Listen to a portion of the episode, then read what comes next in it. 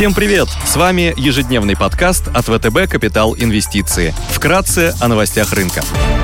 Глобальные рынки. Внешний фон с утра негативный. Рынки демонстрируют синхронное снижение на фоне разочаровывающих данных по ВВП США и сигналах о замедлении темпов роста крупнейших техгигантов во главе с Apple и Amazon. Фьючерсы на S&P 500 в минусе минус 0,8%, индекс Евростокс минус 0,8%. Развивающиеся рынки минус 1,5%, азиатские рынки торгуются в красной зоне. Японский Никкей минус 1,8%, Китай снова снова корректируется после распродажи, прошедшей в акциях крупнейших технологических компаний. Нефть снижается, баррель стоит 75,6 доллара, унция золота стоит 1827 долларов. Доходность по десятилетним гособлигациям США выросла до 1,25%. Сегодня в США будут опубликованы ценовой индекс потребительских расходов, индекс потребительского доверия Университета Мичигана, число активных буровых установок от Baker Hughes.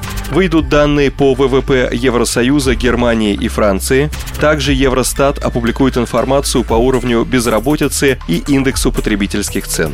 Корпоративные новости. Среди крупнейших иностранных эмитентов сегодня представят финансовые результаты Berkshire Hathaway, Chevron, Procter Gamble, ExxonMobil, Caterpillar, AbbVie, BNP Paribas, NetWest, Fresenius, Unicredit.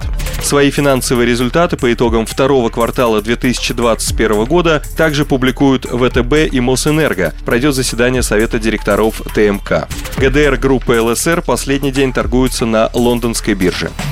Идеи дня. На облигационном рынке предлагаем рассмотреть покупку долларового выпуска 2031 года погашения с купоном 4,7% австралийского портового оператора Newcastle Coal. Порт Ньюкасл расположен недалеко от ключевого угольнодобывающего региона страны, долины Хантер. Через него проходит более 85% экспортного объема энергетического угля Австралии. Восстановление спроса со стороны основных стран-потребителей способствует росту объемов перевозимого угля. Несмотря на то, что период сезонного высокого спроса на энергетический уголь закончился, на этом рынке по-прежнему сохраняется значительный дисбаланс, который будет способствовать удержанию котировок на высоких уровнях. Индекс цен на энергетический уголь, перевозимый морем в АТР, находится вблизи своих исторических максимумов. Кроме того, компания работает по долгосрочным десятилетним ролируемым контрактам только на условиях Ship-O-Pay, которые позволяют оперативно изменять тарифы на услуги и полностью перекладывать затраты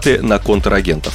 Предлагаемый облигационный выпуск торгуется под 4,5% с премией к своей рейтинговой группе на фоне свойственной сектору повышенной волатильности цен, а также активно обсуждаемой зеленой повестки. Доходность на горизонте года с учетом купона и роста по телу может составить около 10%.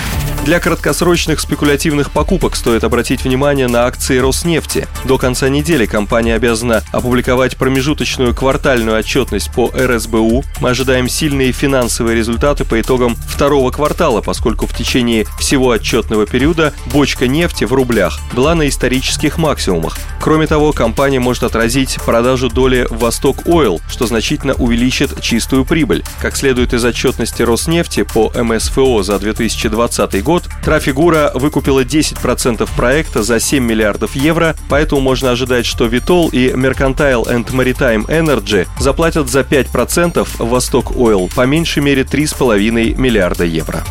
Спасибо, что слушали нас. Напоминаем, что все вышесказанное не является индивидуальной инвестиционной рекомендацией.